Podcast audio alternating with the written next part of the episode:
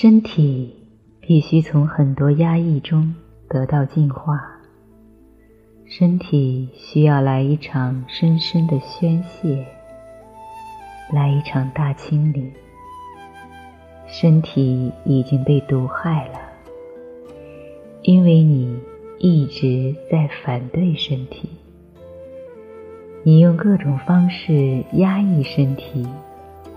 你的身体处在最低状态，那就是为什么你痛苦不堪。只有当你活在最佳状态时，极乐、喜乐才有可能。永远不会在这之前。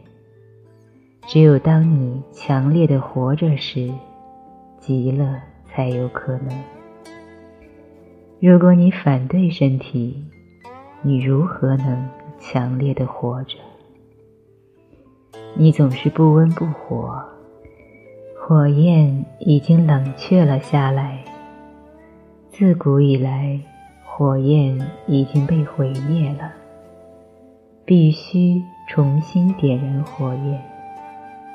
首先净化身体，把所有的压抑净化掉。允许身体能量流动，消除阻塞。很难遇到一个没有阻塞的人，很难遇到一个身体不紧的人。松开这些紧张，这些紧张在阻塞你的能量。这些紧张不除，能量就无法流动。为什么每个人都这么紧张？你为什么不能放松呢？你有见过午后睡觉的猫吗？猫放松是多么简单，多么美。你就没办法以同样的方式放松吗？你在床上辗转反复，你没办法放松。猫放松之美在于。它完全的放松，但也极为警觉。房间里稍微有动静，它就会睁开眼睛，它会跳起来做好准备。它不只是在睡觉。你需要学习猫的睡觉方式。人类已经遗忘了这一点。整个动物世界都放松的活着。人必须学会这一点，因为人们已经被错误的制约了，人们已经被错误的程序化了。从小时候开始，你就被教育要紧张，出于恐惧，你并不呼吸；出于对性欲的恐惧，人们不呼吸，因为当你深呼吸。你的呼吸会直接来到，并刺激性中心，从内在按摩它，刺激它。因为你一直被教导性是危险的。每个孩子开始浅呼吸，呼吸直到胸膛，他永远不会再往下，因为如果他往下，突然就会有兴奋。性欲被唤醒了，恐惧出现了。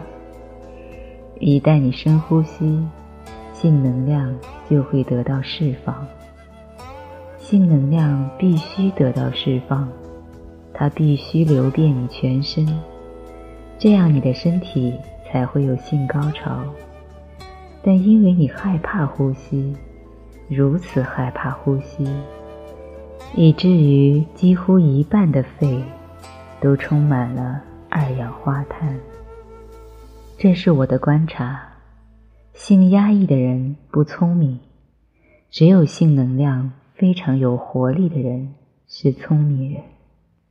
现在，性是原罪这个观念一定摧毁了人的智力，一定很严重的摧毁了人的智力。当你真的在流动，你的性欲跟你没有冲突对抗，当你配合它时，你的头脑才会处在最佳状态，你会聪明、警觉、充满活力。肺有六千个肺孔，通常三千个肺孔从未被清理过，它们一直充满了二氧化碳。那就是为什么你死气沉沉，那就是为什么你并不警觉，那就是为什么觉知是困难的。瑜伽教导深呼吸来清理肺里的二氧化碳。这并非偶然。二氧化碳并不适合你，它必须持续的清理掉。你必须吸入新鲜空气，你必须吸入更多氧气。氧气创造出你内在的火焰，氧气让你焕然一新，但氧气也会点燃你的性欲。你可曾偶尔触碰自己的身体？你可曾感受自己的身体？还是你一直觉得自己被包裹在一件死的东西里？那就是正在发生的事情。人们几乎冻结了，他们像拖着棺材一样拖着身体。它很重，它很碍事。它无法帮助你跟实相交流。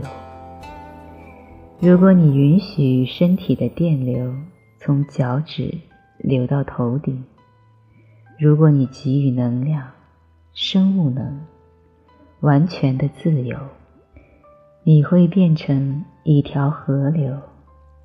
你根本不会感觉到身体，你会觉得几乎没有身体。你不是通过跟身体对抗，才变得没有身体。跟身体对抗，身体会变成负担，像扛着负担一样拖着身体前行。你永远抵达不了神的地方。